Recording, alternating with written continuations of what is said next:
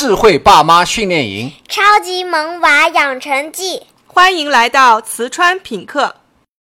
家有熊孩子，天生爱拖延，爸妈碎碎念，全当听不见。陈老师，哎上一期我们了解到了孩子的特性就是好奇的，是体验当下的。对对对那同时，孩子可能还不具备串联因果关系的能力。哎，没错。那我们继续聊怎么创造孩子的体验吧。好的吧，嗯，之前呢谈到了迟到了会受到老师的批评，对吧？对，呃可要是没批评呢，嗯，那就尴尬了。那是不是这个体验就会不够深刻嘛？是的，嗯所以父母完全可以和老师沟通好，请老师批评他。嗯，当父母也真是拼了啊，要开始有预谋了。是啊，呃，同时告诉老师自己这样做的目的是什么。我们为什么说请老师批评他？其实就是放大孩子的体验那个结果的可能性。嗯，让孩子的体验更深刻。对对对，是的。嗯，啊，那我现在呢也有点进入角色了。好，那现在呢，老师早上因为迟到批评了孩子，并且告诉孩子会给家长打电话。是那这样呢，晚上呢和孩子约谈就有了理由了。对。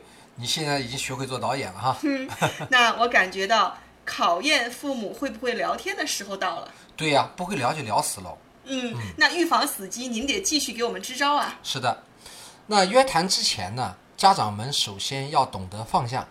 那放下什么呢？嗯，放下什么呢？呃，放下对孩子的评判。很多家长是被批评大的，会习惯性的去指责。嗯，是的，认为孩子做的不对。对，呃，也要放下对孩子的担心，担心他听不懂啦，担心他不愿意啦，担心他受不了啦。嗯，没错，那这也是家长普遍的心理活动。是的，嗯，家长们只要做到让孩子明白一连串的因果关系就 OK 了。至于怎么说，等会儿我们会教。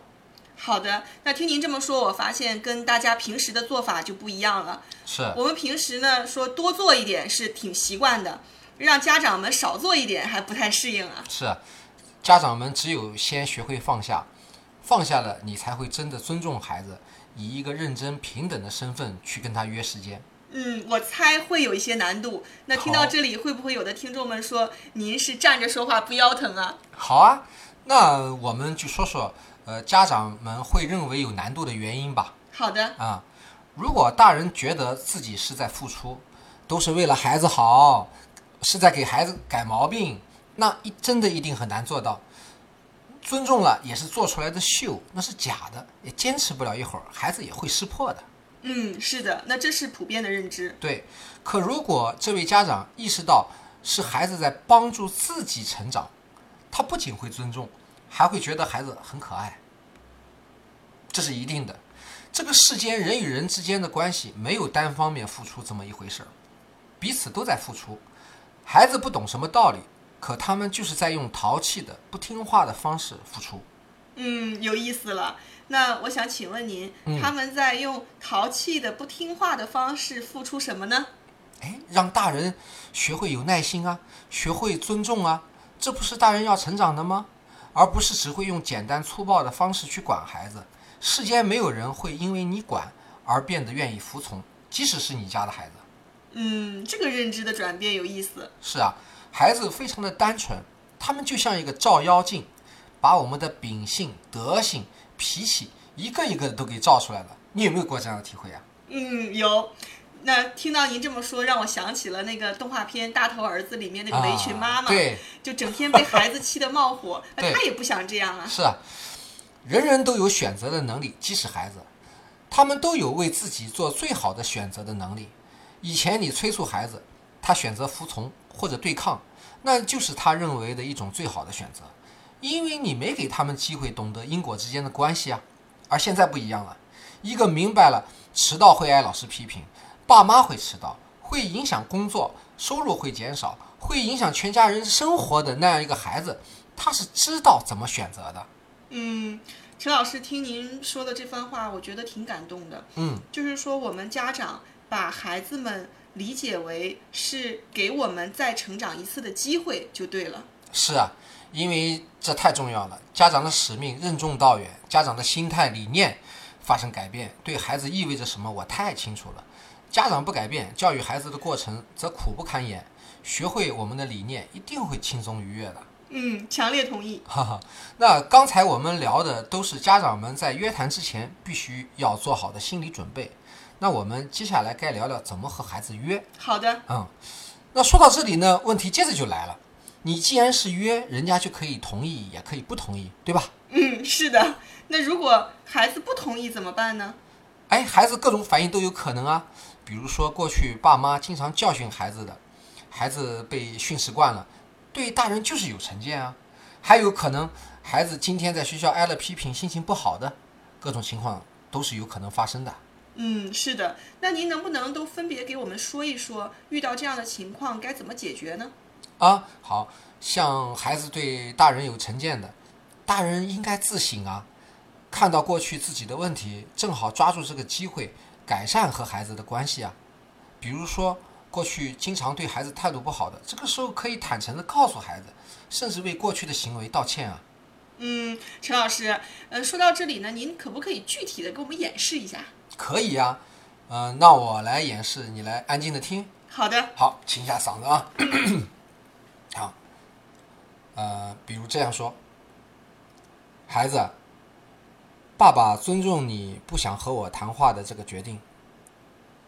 可能过去爸爸对你讲话的态度不好，你都害怕和爸爸谈话了，是吗？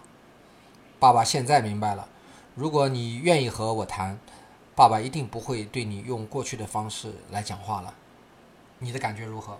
嗯，我感觉挺平等的，嗯，就是嗯，挺温暖的。是吧？嗯，嗯，有被尊重的感觉吗？有，嗯，好，那我们再换一个种情况，比如说孩子白天受到批评，有有情绪的，嗯啊，好，你听啊，嗯，嗯，孩子，我感觉到你好像有心事，或者不愉快，嗯，爸爸愿意帮助你，当然是在你觉得合适的时候，如果你愿意和我聊一聊，我会一直在等着你，感觉如何？嗯，就是感觉特别被尊重，是吧？嗯，挺舒服的感觉。是是很好。